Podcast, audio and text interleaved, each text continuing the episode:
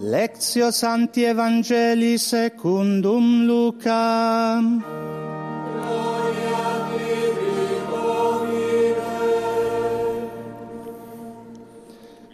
Wir hören nun die Verkündigung des Evangeliums aus dem Evangelium nach Lukas, Kapitel 2, Verse 22 bis 40.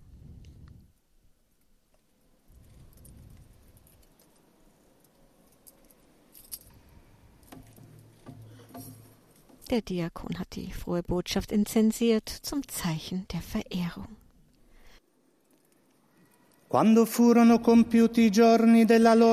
Als sich für die Eltern Jesu die Tage der vom Gesetz des Mose vorgeschriebenen Reinigung erfüllt hatten, brachten sie das Kind nach Jerusalem hinauf, um es dem Herrn darzustellen, wie es im Gesetz des Herrn geschrieben ist.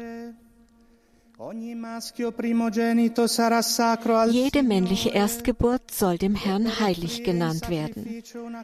Auch wollten sie ihr Opfer darbringen, wie es das Gesetz des Herrn vorschreibt, ein paar Turteltauben oder zwei junge Tauben. Und siehe, in Jerusalem lebte ein Mann namens Simeon. Dieser Mann war gerecht und fromm und wartete auf den Trost Israels, und der Heilige Geist ruhte auf ihm. Vom Heiligen Geist war ihm offenbart worden, er werde den Tod nicht schauen, ehe er den Christus des Herrn gesehen habe. Er wurde vom Geist in den Tempel geführt. Und als die Eltern das Kind Jesus hereinbrachten, um mit ihm zu tun, was nach dem Gesetz üblich war, nahm Simeon das Kind in seine Arme und pries Gott mit den Worten. Nun lässt du, Herr, deinen Knecht, wie du gesagt hast, in Frieden scheiden. Denn meine Augen haben das Heil gesehen, das du vor allen Völkern bereitet hast. Ein Licht, das die Heiden erleuchtet und Herrlichkeit für dein Volk Israel. Il padre e la madre di Gesù sein Vater und seine Mutter staunten über die Worte, die über Jesus gesagt wurden. Und Simeon segnete sie und sagte zu Maria, der Mutter Jesu, Siehe, dieser ist dazu bestimmt, dass in Israel viele zu Fall kommen und aufgerichtet werden. Und er wird ein Zeichen sein, dem widersprochen wird. Und deine Seele wird ein Schwert durchdringen. So sollen die Gedanken vieler Herzen offenbar werden. C'era anche una profetessa Damals lebte auch Hannah, eine Prophetin, eine Tochter Penuels aus dem Stamm Ascher. Sie war schon hoch betagt. Als junges Mädchen hatte sie geheiratet und sieben Jahre mit ihrem Mann gelebt. Nun war sie eine Witwe von 84 Jahren. Sie hielt sich ständig im Tempel auf und diente Gott Tag und Nacht mit Fasten und Beten.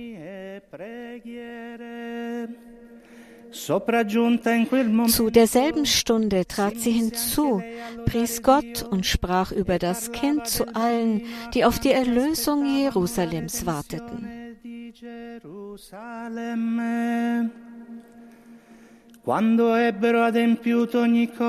Als seine Eltern alles getan hatten, was das Gesetz des Herrn vorschreibt, kehrten sie nach Galiläa in ihre Stadt Nazareth zurück.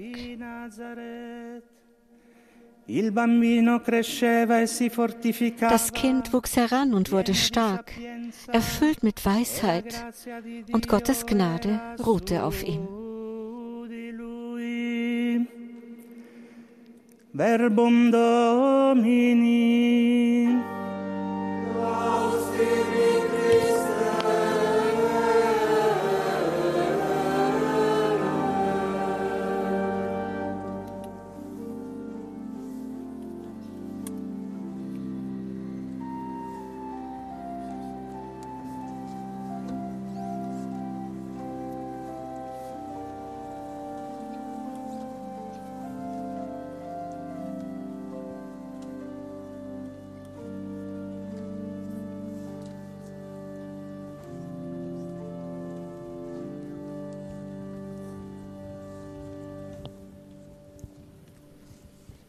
Wir hören jetzt die Predigt von Papst Franziskus an diesem Fest der Darstellung des Herrn und 28. Welttag des geweihten Lebens. Während das Volk auf das Heil des Herrn wartete, kündigten die Propheten sein Kommen an, wie der Prophet Maleachi sagt. Dann kommt plötzlich zu seinem Tempel der Herr, den ihr sucht, und der Bote des Bundes, den ihr herbeiwünscht. Seht, er kommt. Simeon und Hannah sind Abbild und Gestalt dieser Erwartung. Sie sehen, wie der Herr in seinen Tempel eintritt und erkennen ihn, erleuchtet vom Heiligen Geist in dem Kind, das Maria auf dem Arm trägt. Sie hatten ihr ganzes Leben lang auf ihn gewartet. Simeon war gerecht und fromm und wartete auf den Trost Israels. Hannah hielt sich ständig im Tempel auf. Es tut uns gut, auf diese beiden älteren Menschen zu blicken, die geduldig warten, wachsam im Geist und beharrlich im Gebet. Ihr Herz ist wach geblieben wie eine stets brennende Fackel. Sie sind in fortgeschrittenem Alter, besitzen aber ein junges Herz. Sie werden von den Tagen nicht aufgezehrt, denn ihre Augen bleiben erwartungsvoll auf Gott gerichtet. Ihre Augen bleiben erwartungsvoll auf Gott gerichtet, immer in Erwartung. Auf ihrem Lebensweg haben sie Schwierigkeiten und Enttäuschungen erlebt, aber sie haben nicht der Niedergeschlagenheit nachgegeben. Sie haben die Hoffnung nicht in den Ruhestand geschickt. Und so erkennen sie bei der Betrachtung des Kindes, dass die Zeit erfüllt ist, dass sich die Prophetie bewahrheitet hat, dass derjenige gekommen ist, den sie gesucht und ersehnt haben, der Messias der Völker. Indem sie die Erwartung des Herrn wachhalten, werden sie fähig, ihn in der Neuheit seines Kommens aufzunehmen. Brüder und Schwestern, die Erwartung Gottes ist auch für uns wichtig, für unseren Glaubensweg. Jeden Tag sucht uns der Herr auf, spricht zu uns, offenbart sich auf unerwartete Weise und am Ende des Lebens und der Zeit wird er kommen. Deshalb ermahnt er selbst uns, wach zu bleiben, wachsam zu sein und in der Erwartung beharrlich zu sein. Das Schlimmste, was uns passieren kann, ist es nämlich, in den Schlaf des Geistes abzugleiten, das Herz einzuschläfern, die Seele zu betäuben, die Hoffnung in die dunklen Ecken der Enttäuschung und der Resignation wegzuräumen. E ich denke an euch, gottgeweihte Schwestern und Brüder, und an das Geschenk, das ihr seid. Ich denke an jeden einzelnen von uns Christen heute. Sind wir noch fähig, in Erwartung zu leben? Sind wir nicht manchmal zu sehr von uns selbst eingenommen, von den Dingen und dem intensiven Ablauf eines jeden Tages? So dass wir Gott vergessen, der immer kommt? Sind wir nicht vielleicht zu sehr von unseren Werken für das Gute vereinnahmt und laufen Gefahr, selbst das Ordensleben und das christliche Leben in die vielen Dinge, die zu tun sind, zu verwandeln und dabei die tägliche Suche nach dem Herrn hin anzustellen? Laufen wir nicht manchmal Gefahr, unser persönliches und gemeinschaftliches Leben zu gestalten, indem wir uns unsere Erfolgschancen ausrechnen, statt den kleinen Samen, der uns anvertraut worden ist, mit Freude und Demut zu kultivieren, mit der Geduld derer, die säen, ohne etwas zu verlangen und die es verstehen, auf Gottes Zeiten und Überraschungen zu warten. Wir müssen zugeben, dass wir manchmal diese Fähigkeit des Wartens verloren haben. Diese Fähigkeit des Wartens. Und das ist auf verschiedene Hindernisse zurückzuführen, von denen ich zwei hervorheben möchte. Das erste Hindernis, das uns die Fähigkeit des Wartens verlieren lässt, ist die Vernachlässigung des inneren Lebens. Das passiert, wenn die Müdigkeit über das Staunen siegt, wenn die Gewohnheit an die Stelle des Enthusiasmus tritt, wenn wir die Beharrlichkeit auf dem geistlichen Weg verlieren, wenn negative Erfahrungen, Konflikte oder ausbleibende Ergebnisse uns zu bitteren, verbitterten Menschen machen bittere und verbitterte Menschen. Es tut nicht gut, sich von der Bitterkeit erfassen zu lassen, denn in einer Ordensfamilie, so wie in jeder Gemeinschaft und Familie, belasten Menschen, die verbittert sind und ein finsteres Gesicht machen, die Atmosphäre. Diese Personen die wirken, als hätten sie Essig in der Seele. Es ist also nötig, die verlorene Gnade wiederzuerlangen durch ein intensives inneres Leben zum Geist freudiger Demut und stiller Dankbarkeit zurückzukehren.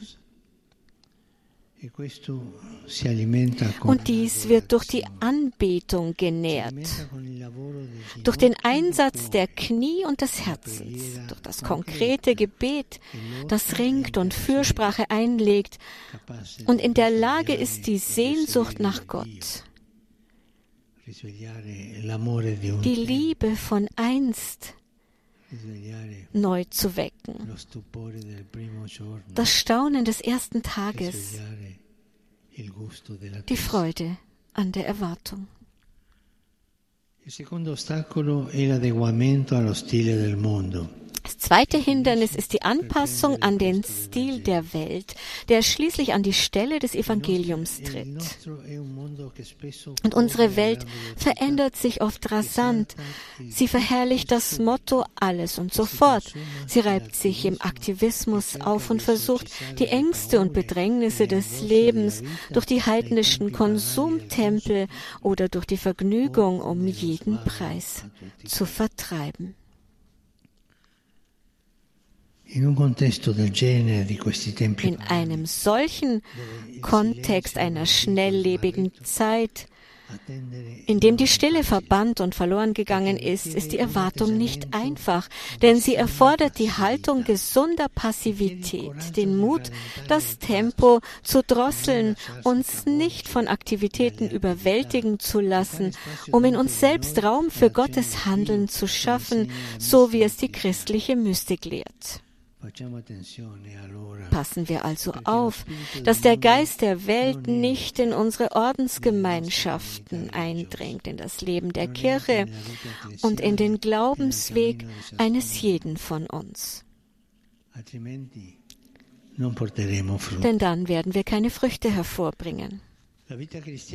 Das christliche Leben und die Sendung zum Apostolat brauchen eine im Gebet und in der täglichen Treue gereifte Erwartung, die uns vom Mythos der Effizienz befreit, von der Leistungsbesessenheit und vor allem von der Anmaßung, Gott in unsere Kategorien einzuschließen. Denn er kommt immer unvorhersehbar zu einem Zeitpunkt, der nicht von uns bestimmt wird und auf eine Weise, die nicht die ist, die wir erwarten. Wie die französische Mystikerin und Philosophin Simone Weil sagt, sind wir die Braut, die in der Nacht auf die Ankunft des Bräutigams wartet. Und die Aufgabe der zukünftigen Braut ist die Erwartung. Gott zu begehren und auf alles andere zu verzichten. Darin allein besteht das Heil. Schwestern und Brüder, pflegen wir im Gebet die Erwartung des Herrn und erlernen wir die gute Passivität des Geistes. Auf diese Weise werden wir in der Lage sein, uns für die Neuheit Gottes zu öffnen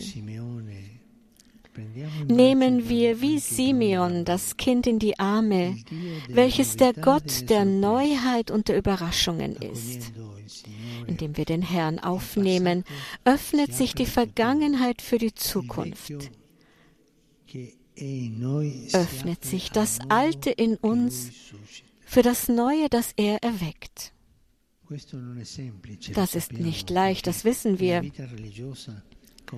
Denn im Ordensleben wie auch im Leben eines jeden Christen ist es schwierig, sich der Macht des Alten zu widersetzen.